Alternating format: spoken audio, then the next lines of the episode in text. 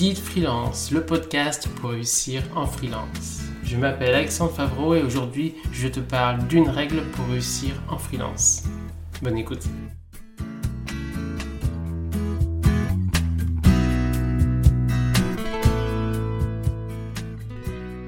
Des échecs, tu auras et tu surmonteras. Dans cet épisode, dans un premier temps, je vais faire une petite définition rapide. Ensuite, dans un second temps, je vais te parler d'exemples d'échecs en freelance. Dans un troisième temps, je vais expliquer pourquoi il y aura des échecs. Dans un quatrième temps, je vais t'expliquer comment gérer un échec. Et à la fin, je te proposerai un petit exercice. Première partie, définition. Un échec, de par sa définition, c'est le fait de ne pas réussir, de ne pas obtenir quelque chose. Il faut savoir qu'en freelance, et j'ai envie de te dire dans la vie en général, tout ne se passera pas comme tu veux. Et il y aura forcément des échecs quel qu'il soit. Sauf bien sûr énorme chance où tout ce que tu entreprends marche. J'ai envie de te dire, ça n'existe pas. Ou, pire encore, parce que tu tentes rien. Si tu tentes rien, bah tu vas pas échouer. Deuxième partie, exemple d'échec en freelance. Alors ce sont que des exemples, c'est pas exhaustif évidemment. Premier exemple d'échec, ne pas arriver à ses objectifs. Tu t'es fixé des objectifs et tu n'y arrives pas. Ou pas en totalité. Ça peut être des objectifs de chiffre d'affaires, ça peut être des objectifs de nombre de clients à tel moment ou telle période. Ça peut être un objectif en termes de délai pour une réalisation, en termes d'argent, je veux temps, etc. Autre échec, perdre un client. Ça, ça fait partie des échecs. Tu as un gros client et tu le perds, il arrête. Ou tu veux le fidéliser et finalement, t'arrives pas. Autre cas, ne pas signer un prospect, ça, c'est, ça fait partie des gros échecs. On a un prospect, on veut le signer, on n'y arrive pas, on le considère comme un échec. Ou, autre cas, d'avoir un client non satisfait. C'est des choses qui peuvent arriver, hein. Ça arrive à tout le monde. Hein. Et ça ne veut pas forcément dire que tu as fait du mauvais travail. Il peut y arriver des clients qui sont pas satisfaits, à tort ou à raison d'ailleurs. Peut-être que toi, tu n'as pas fait le, bon travail euh, pour ce cas-là. Ou peut-être que le client n'est pas satisfait alors qu'il devrait l'être. Ça dépend. Autre cas, avoir une période plus difficile. Une période, par exemple, de baisse de chiffre d'affaires, ou une période où tu as moins de clients, ou une période où tu as moins d'activité.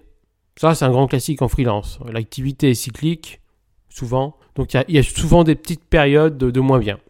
Ça peut être aussi d'avoir un client qui ne te paie pas, qui ne te paie pas à temps. Ou ça peut être plein d'autres choses. Par exemple, nouer un partenariat avec euh, des collègues, etc., pour euh, faire des projets ensemble, euh, etc. Et finalement, ça capote, voilà. Problème relationnel, etc. Il y a plein de possibilités d'échecs. Je t'en ai donné les plus importantes. Troisième partie, pourquoi il y aura des échecs? Bah, Déjà, première chose, il y aura des échecs parce que tu vas tenter des choses. Et j'ai envie de te dire, tant mieux. J'ai dit au tout début, si tu tentes rien, t'auras pas d'échec. En fait, si, parce que si tu tentes rien en freelance, a priori, les clients vont pas te tomber dedans comme ça euh, facilement, euh, comme par hasard, et du coup, bah, tu seras en échec. Mais en gros, si tu tentes pas des choses, si tu tentes pas d'avoir de prospecter, si tu tentes pas de nouer de partenariats, si tu tentes pas de fixer des objectifs, etc. Au final, bien sûr, tu auras moins d'échecs. Le côté positif, c'est que il faut tenter, absolument tenter. Euh, je pourrais faire un épisode dessus. Hein. Il faut absolument tenter plein de choses. Faut tenter. Mais tu auras des échecs du coup. Autre élément, tu auras des échecs car tu t'es peut-être mis un objectif trop important. Peut-être que tu as fixé un objectif de chiffre d'affaires trop ambitieux. Du coup, tu n'y arriveras pas. Du coup, pour toi, ça définit un échec mais ça vient peut-être d'un objectif. Pareil pour un délai, peut-être tu t'es fixé un délai pour euh, la réalisation d'une prestation trop court, et du coup, tu n'y arrives pas, échec. Autre cas, tout simplement, c'est plus général, car jamais rien ne se déroule comme on veut. Alors, il y a des cas où ça se déroule comme on veut, mais jamais tout ce qu'on fait va se dérouler parfaitement. Il y a toujours des impondérables. Autre cas, car l'activité en freelance est cyclique, j'en ai parlé. Alors, c'est pas dans tous les cas, c'est pas tous les freelances. Je mets bien de côté les freelances en informatique qui ont des gros contrats pendant 3 mois, 6 mois, et qui reprennent un nouveau contrat ensuite, etc. Et qui travaillent peut-être des fois avec des ESN, etc. Non, ça c'est des cas spécifiques. Je parle bien des freelances, notamment dans le web, euh, etc. Qui ont des activités cycliques, qui ont de nouveaux clients régulièrement. Même s'ils peuvent avoir aussi des, clients récurrents. Mais ça peut être aussi un échec de ne pas garder ces clients récurrents. L'activité est souvent cyclique, c'est-à-dire qu'il y a des périodes où on a plein plein d'activités et des périodes où on a moins d'activités. Et ces périodes où on a, moins d'activités, on peut des fois définir ça comme un échec parce qu'on n'arrive pas à avoir tant d'activités tout le temps, ça baisse euh, le chiffre d'affaires, ça peut remettre en cause euh, l'objectif, etc.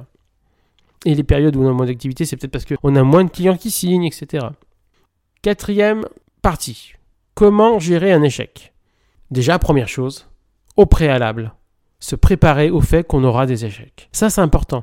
Parce que quand les échecs arriveront, on se dira, c'est normal. Et c'est normal. Deuxième chose, relativiser. L'échec arrive, relativise la situation.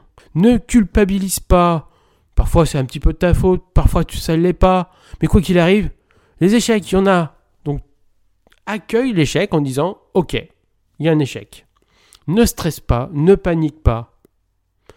L'échec est temporaire quoi qu'il arrive. Hein. L'échec n'est pas définitif du tout. C'est une étape. Donc déjà, relativise la situation. Là, tu es dans une situation d'échec, ok. Elle devait arriver, et de toute façon, c'est pas la première, j'imagine, ça sera pas la dernière. Et il y en a tout le temps, ça fait partie de la vie, et la vie d'un entrepreneur. Relativise. Deuxième chose, alors c'est un peu lié. Garde le moral et change-toi les idées. T'es pas obligé de suite d'analyser tout, de tout en réfléchir, de remémorer euh, pourquoi, euh, qu'est-ce qui s'est passé, etc. Change d'activité. Qu'est-ce qui te déstresse ou te ferait éviter de penser à l'échec dans un premier temps? La musique, faire une balade, voir des amis, peut-être parler à, tes amis de l'échec. Alors, choisis bien ces personnes-là, des amis qui soient positifs évidemment, qui vont pas te rajouter du stress. Ensuite, voir le positif. L'échec, on le dit souvent en tant qu'entrepreneur, ça fait partie des, choses qui se disent, et c'est vrai, l'échec est une opportunité de s'améliorer. Donc, vois le positif. Chouette Alors, j'irai pas jusqu'à loin, mais pas loin. Chouette, j'ai un échec, et eh ben, je vais analyser et je vais trouver des choses positives à faire par la suite. Justement, euh, l'étape suivante, c'est analyser la raison de l'échec pour ne pas le reproduire et analyser ce que tu peux modifier pour t'améliorer. Donc tu trouves des moyens de rebondir. Et souvent, d'un échec, amener plein de choses positives. Par exemple, euh, un client avec qui ça s'est mal passé, tu as analysé que ce type de client n'était pas fait pour toi. Ou tu as analysé que la manière dont tu le gérais n'était pas bonne et pour les autres clients, tu vas pas refaire la même chose. Des prospects qui n'ont pas signé, peut-être que tu vas analyser et que tu vas dire tiens, mon discours n'était pas forcément pertinent, je vais changer de discours et avec ce nouveau discours, je validerai plus facilement mes prospects. Un échec avec un partenaire que tu as l'habitude de travailler, peut-être que l'échec te dit que tout simplement c'était pas le bon partenaire. L'échec en termes d'objectifs te fera peut-être dire que tes objectifs, ta manière de fixer les objectifs est peut-être pas le bon. Peut-être que tu aurais dû, en termes de fixation des objectifs, fixer des objectifs moins importants et tu le feras plus cette erreur-là par la suite. Perdre un client, parfois perdre un client est une bonne chose. Parce que peut-être que ce client-là n'était pas forcément un bon client. Et puis c'est l'opportunité d'avoir de nouveaux clients qui peut-être seront meilleurs que ça. Un client non satisfait, regarde la raison de la non-satisfaction. Si c'est à cause de toi, bah, sache qu'il faut que tu essayes de ne pas reproduire l'erreur. Et du coup, par la suite, tu seras meilleur. Parce que tu ne reproduiras pas l'erreur.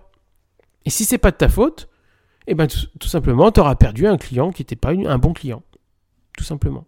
Dernière chose, sur la période difficile, tu toujours une période où tu auras moins d'activité. Mais comme je te dis, c'est normal parce que l'activité est très souvent cyclique en freelance. Bah, c'est l'occasion, dans ce cas-là, de prendre du temps pour toi.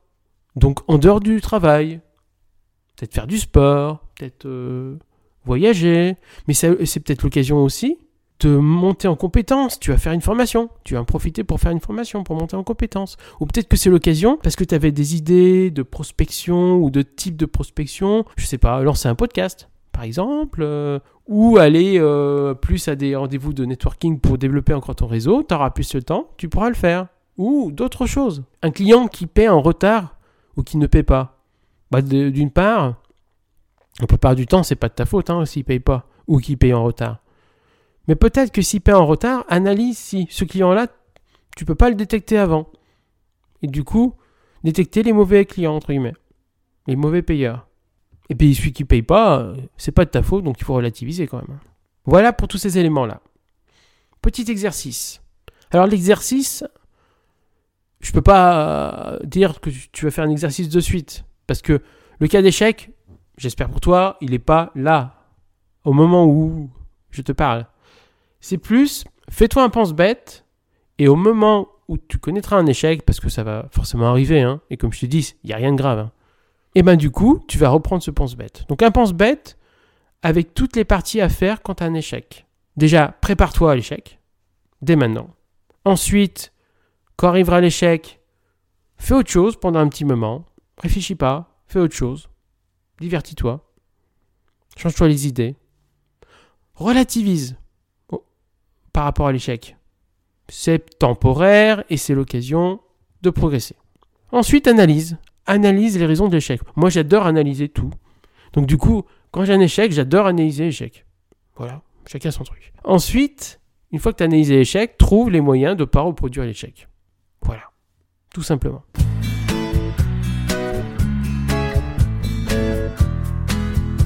Merci d'avoir écouté cet épisode et n'hésite pas à écouter les prochains épisodes. À bientôt.